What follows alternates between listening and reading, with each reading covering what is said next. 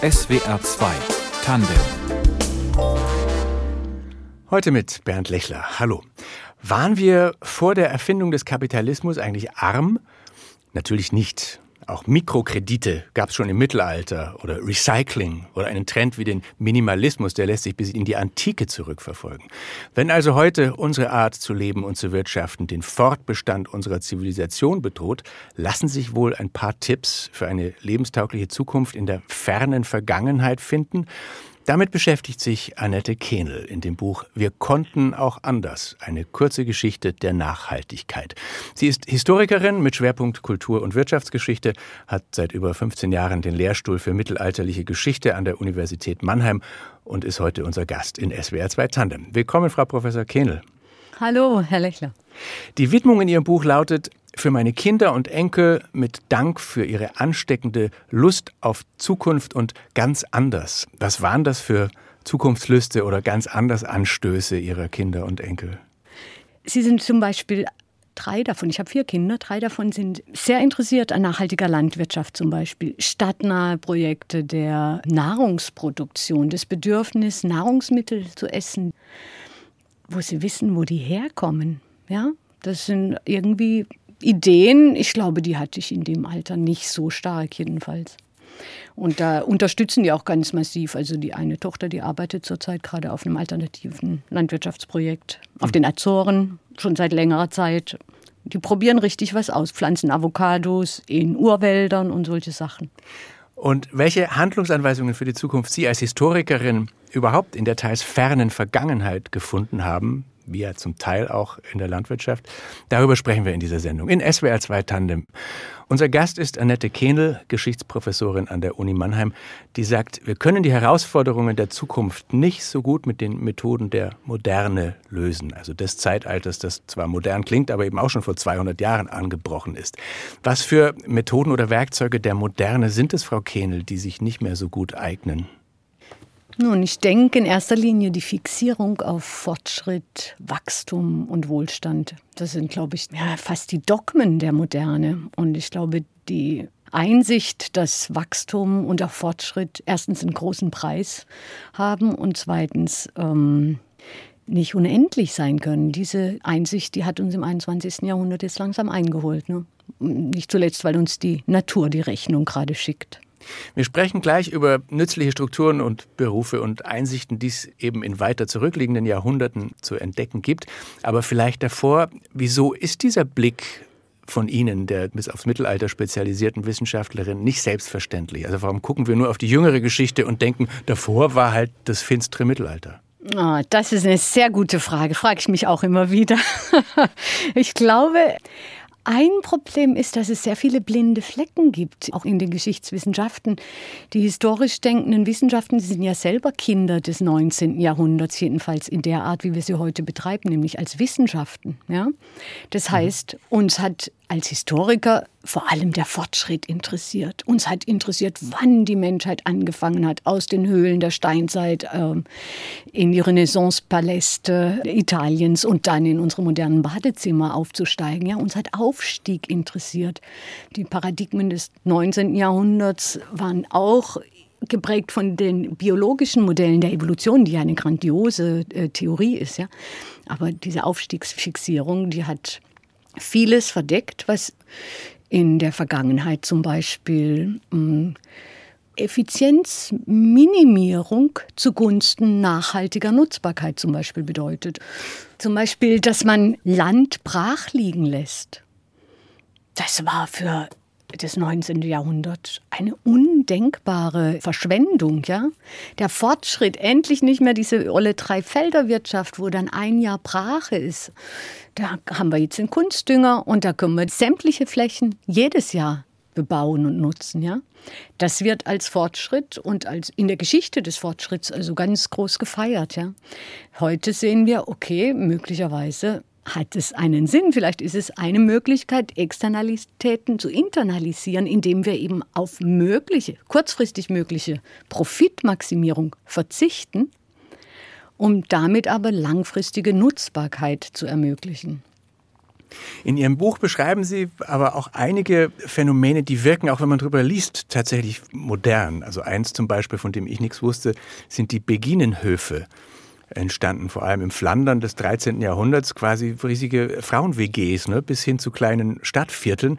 Erzählen Sie das doch mal zum Beispiel. Wer wohnte da wie zusammen und zu welchem Zweck?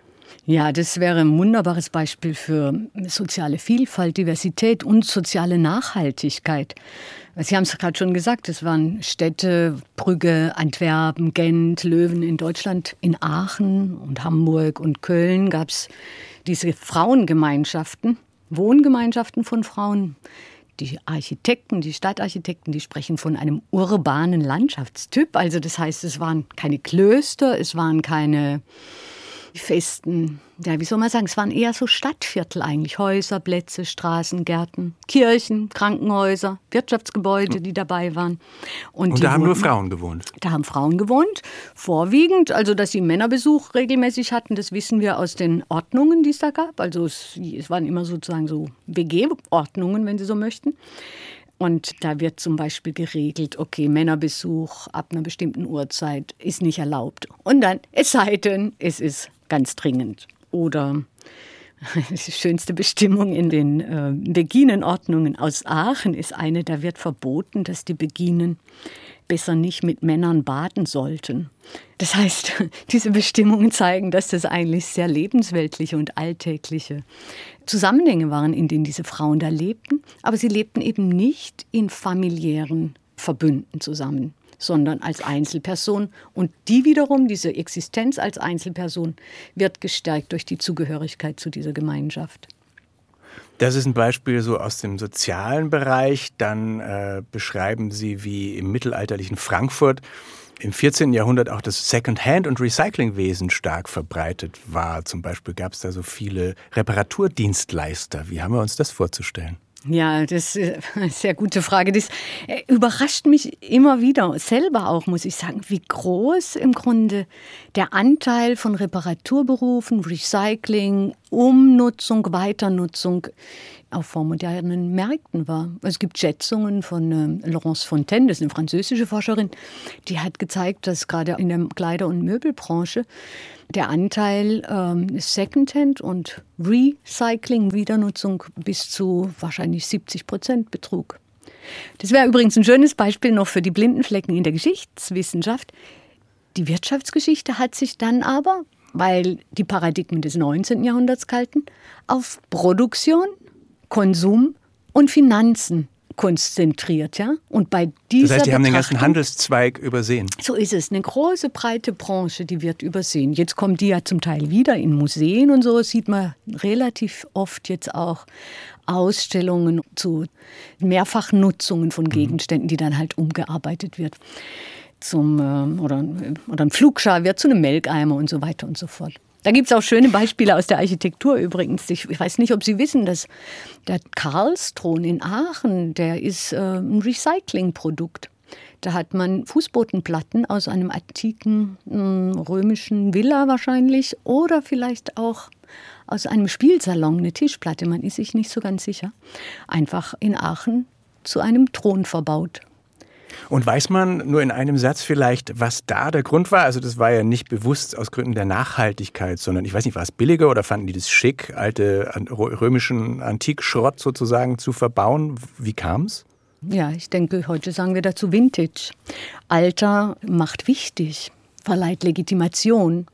Es ist sozusagen eine Anknüpfung an vorausgegangene Generationen, an vorausgegangene Macht, an vorausgegangene Reiche. Ja. Eine Menge schlaue Ideen aus dem Mittelalter. Wir gucken auch gleich, ähm, wie man damit vielleicht heutige Probleme lösen könnte. Annette Kehnel ist unser Gast heute in SWR 2 Tandem. Sie ist Professorin an der Uni Mannheim, hat den Lehrstuhl dort für mittelalterliche Geschichte und wir sprechen über Zukunftsideen aus der Vergangenheit, denn unsere Urahnen hatten zum Teil sehr gute Ideen, was ein nachhaltiges Leben und Wirtschaften betrifft. Vielleicht noch ein Wort zu der Haltung, die hinter all dem stand. Ich glaube, man fühlte sich den nachfolgenden Generationen damals viel stärker und selbstverständlicher verpflichtet, oder? Ja, würde ich auf jeden Fall bestätigen, dass dieses Gespür für Nachhaltigkeit viel präsenter war. Ich glaube, man hat es vor allem über das, was wir heute religiöse Belange nennen, transportiert. Ja? Aber die Sorge um das Seelenheil zum Beispiel, die uns heute ja vor allem im Hinblick auf die Gegenwart interessiert, die war ja immer in ein Jenseits gerichtet. Und in diesem Jenseits spielte eine sehr wichtige Rolle, dass die Nachkommen für einen beten. Und das heißt, wenn ich möchte, dass meine Nachkommen für mich beten, wenn ich gestorben bin, dann muss ich was tun, was in deren Sinn ist. Ja? Deswegen äh, gibt zum Beispiel Jakob Fugger, ja, der stiftet eine riesige Sozialwohnung am Kappenzipfel in Augsburg, ein Komplex von 52 Häusern. Und die Einwohner dieser Fuggerei, die bis heute übrigens existiert, also ein wunderbares Beispiel für Nachhaltigkeit, die beten täglich ein Vaterunser und einen Rosenkranz für das Seelenheil dieses Stifters. Ja? Das heißt, es war sozusagen generationenübergreifendes Denken irgendwie verankert in bestimmten Verstehenszusammenhängen, die wir uns heute, glaube ich, abgewöhnt haben. Ja, wir glauben, also das Seelenheil gilt im Hier und Jetzt. Ja, darum geht es für uns, was ja auch wirklich wichtig ist. Aber das heißt, man hätte den zukünftigen Generationen auch keinen Abfall hinterlassen. hinterlassen. So ist es, weil man wusste, dann hätten sie einen verflucht. Ne? Und gar keine vermüllten Ozeane, ja, durch die man nicht mehr fahren kann. Ich weiß nicht. Nun leben wir in einer säkularisierten Welt, Sie ja. sagen es. Äh, wie könnte man diesen Gedanken vielleicht dann doch in die Gegenwart retten? Oh, wenn Sie mir das sagen, dann kriegen Sie einen Nobelpreis. Also ich denke, es gibt ja viele Anzeichen dafür. Ich glaube, in uns Menschen drinne ist ja auch dieses generative Denken angelegt. Es macht uns ja, das sagt übrigens sogar Adam Smith, ja, es erfüllt uns mit Freude zu sehen, dass andere sich freuen, dass andere es gut haben, ja. Und es geht ganz besonders natürlich auch uns im Hinblick auf die nachkommenden Generationen. Ganz egal, ob man jetzt selber Kinder oder Enkel hat oder das Kinder und Enkel von anderer sind. Ja, ich glaube, eigentlich liegt uns das Wohl der Nachkommen sehr am Herzen, aber äh, da hat sich sozusagen so eine Wolke von diesem Optimierungszwang dazwischen geschoben. Ja? Jeder von uns muss gewissermaßen immer sich selber optimieren und seine Leistungsfähigkeit und seine Profite und seine Gewinne und seine Aktienkurse und seine Kapitalrenditen und so weiter und so fort. Und es führt zu einer unglaublichen Gegenwartsfixierung, die jetzt so allmählich brüchig wird. Das sieht man übrigens an der jungen Generation auch, ja, die sagen, was macht ihr denn da für einen Mist? In Ihrem Buch nennen Sie die Bodenseefischer als gutes ja. Beispiel dafür, dass Menschen sich auf ein nachhaltiges Vorgehen verständigen, ohne dass es den Gesetzgeber dazu bräuchte. Was ist da wie geregelt? Ja, die sind ein gutes Beispiel. Also es gibt ja diesen Mythos, ich weiß nicht, ob Sie den kennen, die Tragödie der Almente. Das ist Garrett Hardin, ein ähm, Biologe, der 1968 einen sehr berühmten Aufsatz darüber geschrieben hat, dass wenn etwas allen gehört, dann kann es nicht anders sein, als dass es von allen vernachlässigt und zugrunde gerichtet würde. Ja? Das heißt, wenn eine gemeinsame Ressource von mehreren Leuten gemeinsam genutzt wird, dann muss die zwangsläufig zugrunde gehen, weil jeder seinen eigenen Nutzen optimieren möchte und deswegen keine Sorge dafür aufwendet, diese Ressource zu erhalten. Der Bodensee ist ein wunderschönes Beispiel, dass es anders gegangen ist in der Geschichte, ja, weil die Bodenseefischer, die haben diesen See gemeinsam genutzt es gab sehr viele Teilhaber. Der Bodensee ist ja bis heute internationales Gewässer, ja, Österreich, Schweiz, Deutschland. Und äh, das war im Mittelalter auch so. Da gab es sehr viele Obrigkeiten, die diesen See teilten, egal ob der Fürstbischof von Konstanz oder das Kloster St. Gallen oder die Reichenau. Den gehörte der allen gemeinsam, ja, und die wiederum vergaben Fischereirechte an private Fischer. Und diese Fischer, die gaben sich selber die Regeln, nach denen der Fischfang durchgeführt werden sollte. Man traf sich, es gab Fischerzünfte natürlich und dann trafen die sich regelmäßig auf den sogenannten Fischereitagen und haben im Grunde immer in Anpassung an die jeweilige Situation vor Ort, an die klimatischen Bedingungen oder an die Zahl der Fische, dann äh, zum Beispiel Fangquoten festgelegt. Oder sie haben die Maschengröße der Netze, je nachdem, ob es viele oder wenig Rotaugen gab, größer oder kleiner gemacht, ja, sodass die Ressource geschont wurde und das Nachwachsen des Fisches einfach immer wieder ermöglicht wurde. Und das, obwohl sie eben kurzfristig gedacht Konkurrenten sind ne? und, und da auch jemand versuchen hätte können, äh, sich einen Vorteil zu verschaffen. So ist es. Aber es war allen klar, das führt nicht weit. Ja, sagen wir so, es war natürlich auch, also ich behaupte ja nicht, dass es keine sozusagen äh, Optimierungsgedanken gab. Es mhm. gab Leute, die das, äh, sich da nicht dran gehalten haben, aber da war natürlich dann äh, die Sanktionen, die griffen ja zu. Wenn es ganz schlimm kam, wurden sie ausgeschlossen. Und es bedeutete sehr viel. Also wenn sie aus dieser Gemeinschaft der Fischberechtigten ausgeschlossen wurden, das war nicht schön. Dann verloren sie im Grunde ihre Existenzgrundlage. Und ansonsten gab es alles Geldstrafen äh, oder auch äh, Gefängnis Gefängnisstrafen. Aber diese Form der Fischerei hat eben funktioniert. Wir haben Fischereiordnungen vom späten 13. bis ins 17. Jahrhundert. Ja. Und der Bodensee wurde nicht leer gefischt. Also irgendwie haben sie es geschafft. Anderes Beispiel in Rheinland-Pfalz, die Waldgenossenschaften. Erklären Sie, wie die funktionieren. Ja, das ist ein ähm, sehr schönes Beispiel. Ich selber wohne in der Pfalz. Mm, das heißt, das hat mich sehr fasziniert, dass es diese Genossenschaften gab, in der verschiedene Dörfer gemeinsam verschiedene Waldstücke im Pfälzerwald benutzen konnten. Ja, das waren Nutzergemeinschaften von einer gemeinsamen Ressource. Es gab also auch hier, es war keine Gütergemeinschaft, es war kein Privatbesitz, sondern es waren gemeinsam organisierte Nutzungsrechte. Und diese Genossenschaften, die funktionierten ebenso wie die Bodenseefischerei nach ganz klaren Regeln. Es gab einen Genossenschaftsmeister, so eine Art Zunftmeister, ja, und es gab klare Regeln, nach denen die verschiedenen Dörfer dann wo Holz fällen durften, wo sie Brennholz entnehmen durften, wo sie ihre Kühe weiden lassen sollte. Der Wald war ja eine unglaublich reiche Ressource, ja, der Brennholz, Bauholz, Weideland, Schweinemast, aber auch Pilze, Beeren und so weiter lieferte für die Menschen. Und diese Nutzungsrechte waren eben auch nach sehr, sehr klaren klaren Regeln organisiert.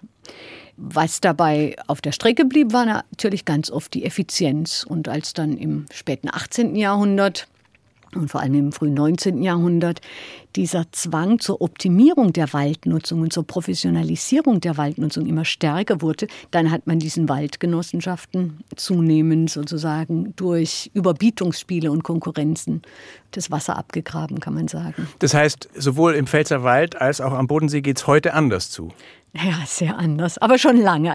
Sagen wir so, es sind sozusagen diese Ökonomisierungsprozesse, die sich mit der industriellen Revolution im 18. Jahrhundert äh, zunehmend breit machen.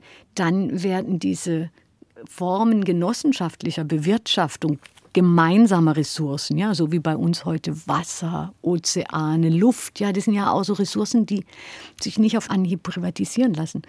Die werden dann seit dem 18. Jahrhundert im Grunde als veraltete Modelle, als altmodische Modelle zunehmend unattraktiv, weil sie eben insgesamt wesentlich uneffizienter sind in der Nutzung der Ressourcen. Halten Sie es für möglich, dass es da ein Comeback alter Methoden geben könnte im Interesse der Nachhaltigkeit? Ja, ich fände es schön, es wäre wünschenswert. Eleonore Ostrom ist Ökonomin, die hat dafür Modelle entwickelt für diese genossenschaftliche Nutzung. Also sie hat gezeigt, dass Commons, also die gemeinsame Bewirtschaftung kollektiver Ressourcen möglich ist. Und zwar dann, wenn man den lokalen Nutzergemeinschaften mehr Rechte gibt. Sie hat es am Beispiel der kanadischen äh, Krabbenfischerei zum Beispiel gezeigt. Äh, sie funktionieren dann gut, wenn die Locals, die Local Communities, wenn die sozusagen als Agency eingeführt werden und wirklich auch die Regeln machen können, die vor Ort wichtig sind, ja, und dann eben auch Sanktionen verhängen können, wenn gegen diese Regeln verstoßen wird. SWR 2 Tandem. Zu Gast ist Annette Kehnel, Historikerin von der Uni Mannheim. Reden wir doch mal über Ihre Geschichte, Frau Kehnel. Haben Sie sich schon als Kind oder Jugendliche sehr für Geschichte interessiert? Ich glaube, ich hatte eine sehr gute Lehrerin, eine sehr gute Geschichtslehrerin in der siebten und achten Klasse. Dann ging es steil bergab, aber in der siebten und achten Klasse, das war cool, Frau Krosse. Und ähm, die, hat, die hatte irgendwie so ein Gespür für Fragen der Geschichte. Aber ansonsten hat mich insgesamt, also ich habe Biologie studiert und Geschichte, dann nach dem Abitur, aber mich hat, glaube ich, ganz oft aufgeregt, wenn Leute behauptet hätten, sowas sei schon immer so gewesen und deswegen müsse es künftig auch so sein. Und das war einer der wichtigsten Gründe für mich, Geschichte zu studieren, weil ich dachte, hups, das will ich wirklich wissen. Stimmt das überhaupt? War das schon immer so? Ja? so. Hätte es auch einen Plan B gegeben oder einen ganz anderen Weg? Ich meine, Sie sind bei Freiburg auf dem Land aufgewachsen mit Winzern als Ja. Eltern. Wäre das auch was gewesen? Ja, wäre auch was gewesen, aber kam jetzt nicht in Frage. Ich habe Geschwister und mir wurde nicht in die Wiege gelegt, Geschichte zu studieren. Ich hätte vielleicht auch andere Interessen. Ich mag Sprachen gerne und ich habe auch gerne Mathematik und so gemacht. Aber damals war eigentlich auch so ein bisschen die Neugier, war ein großer Antrieb, ja. Die Neugier. Und Sie haben dann auch in mehreren Städten studiert, Freiburg, Oxford, München, in Dublin promoviert. Ist Ihnen da ein besonderer Austausch geblieben, wissenschaftlich oder Oh ja, privat? also sowohl in Irland als auch in Oxford oder Cambridge und dann eigentlich wollte ich ja damals nach Kanada. Das war übrigens lustig, als ich in Freiburg studierte. Ich wollte so zu einer Partneruniversität nach Kanada.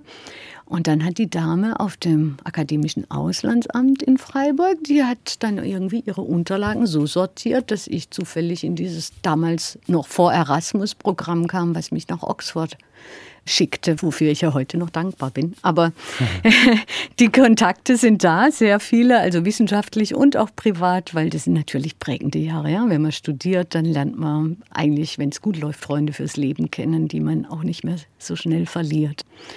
Äh, die Es geht auch eine der, der Danksagungen am Ende Ihres Buchs an Linda Roper in Oxford, weil sie, Zitat, an einem trüben Novembertag im Café Bloomsbury Square, London, den Stein ins Rollen brachte. Erzählen Sie uns von diesem Novembertag.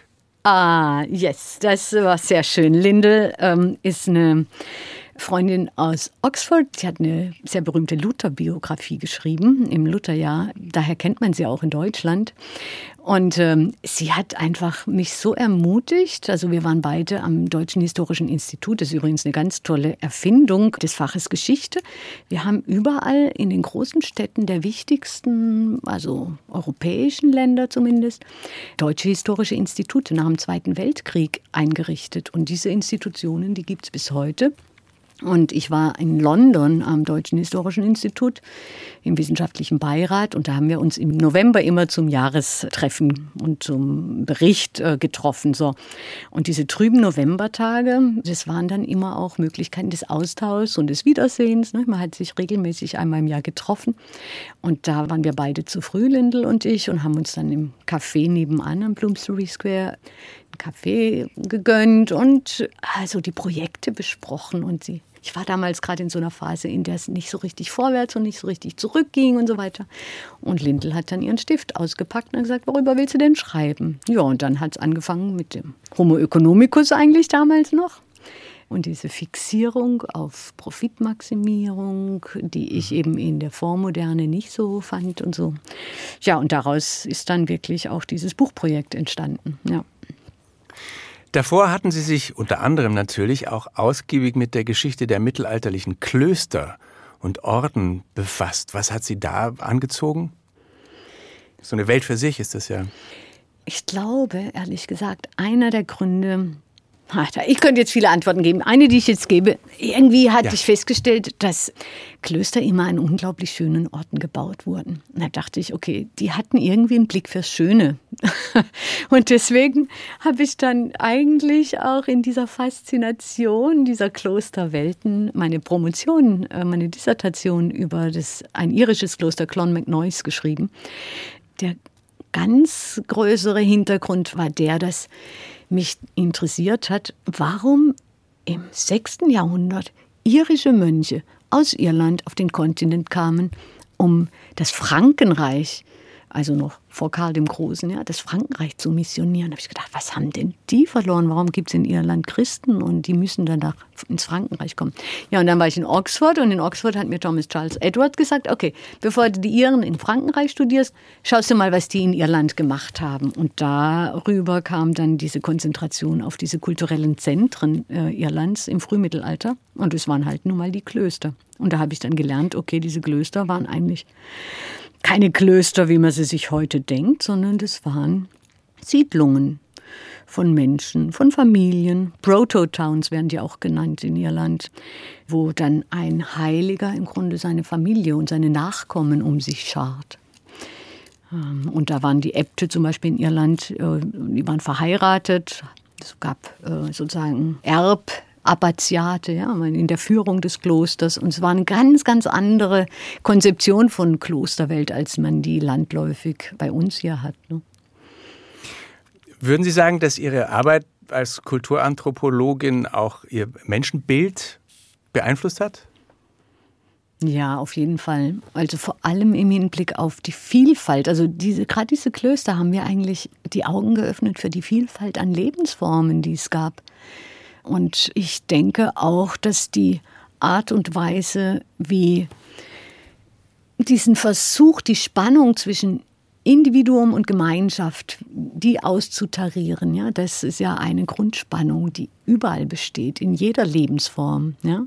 Und das Kloster ist so ein Bereich, in dem wir eben sehr viel schriftliche Dokumentation darüber haben, wie diese Spannung im Grunde immer wieder neu austariert wird.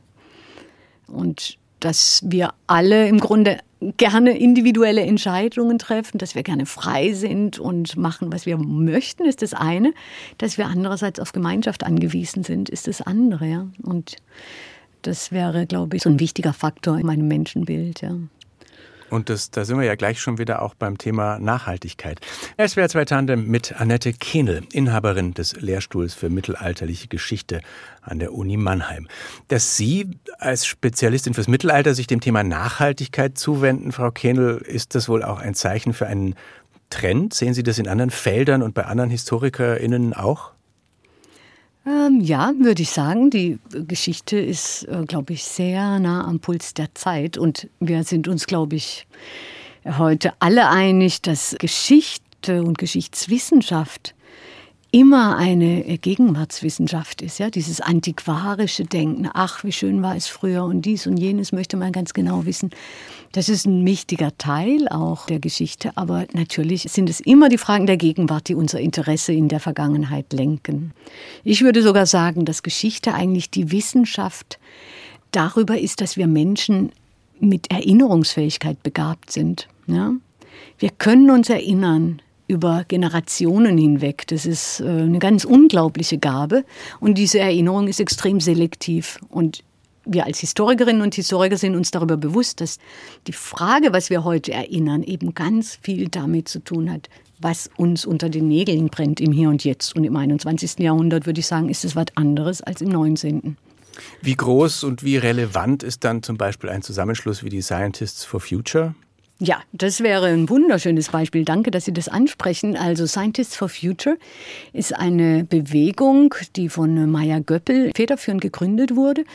Und äh, es geht darum, dass gewissermaßen die Community der Wissenschaftlerinnen und Wissenschaftler sich hinter die Anliegen der Fridays for Future stellt. Und dabei ist interessant, dass es eben auch auf allen Ebenen, also Studierende und Lehrende an den Universitäten, sich hier zusammengetan haben, über die Fakultäten hinweg und über die Fächergrenzen hinweg. In Mannheim haben wir da die VWL, die BWL, die Mathematiker und eben die Geisteswissenschaften, also Sprachwissenschaften, aber auch aus der Geschichte eben sind da Leute dabei und es wird versucht mit ganz konkreten Anliegen im Grunde, sei es nur das Essensangebot in der Mensa, ja, dass wir das nachhaltiger gestalten.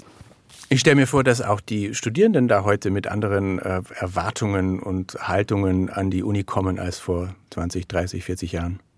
Ja, auf jeden Fall. Erwarten. Ne? Auf jeden ja. Fall. Also das sind ja die Studierenden, das sind jetzt die Millennials, die bei uns studieren.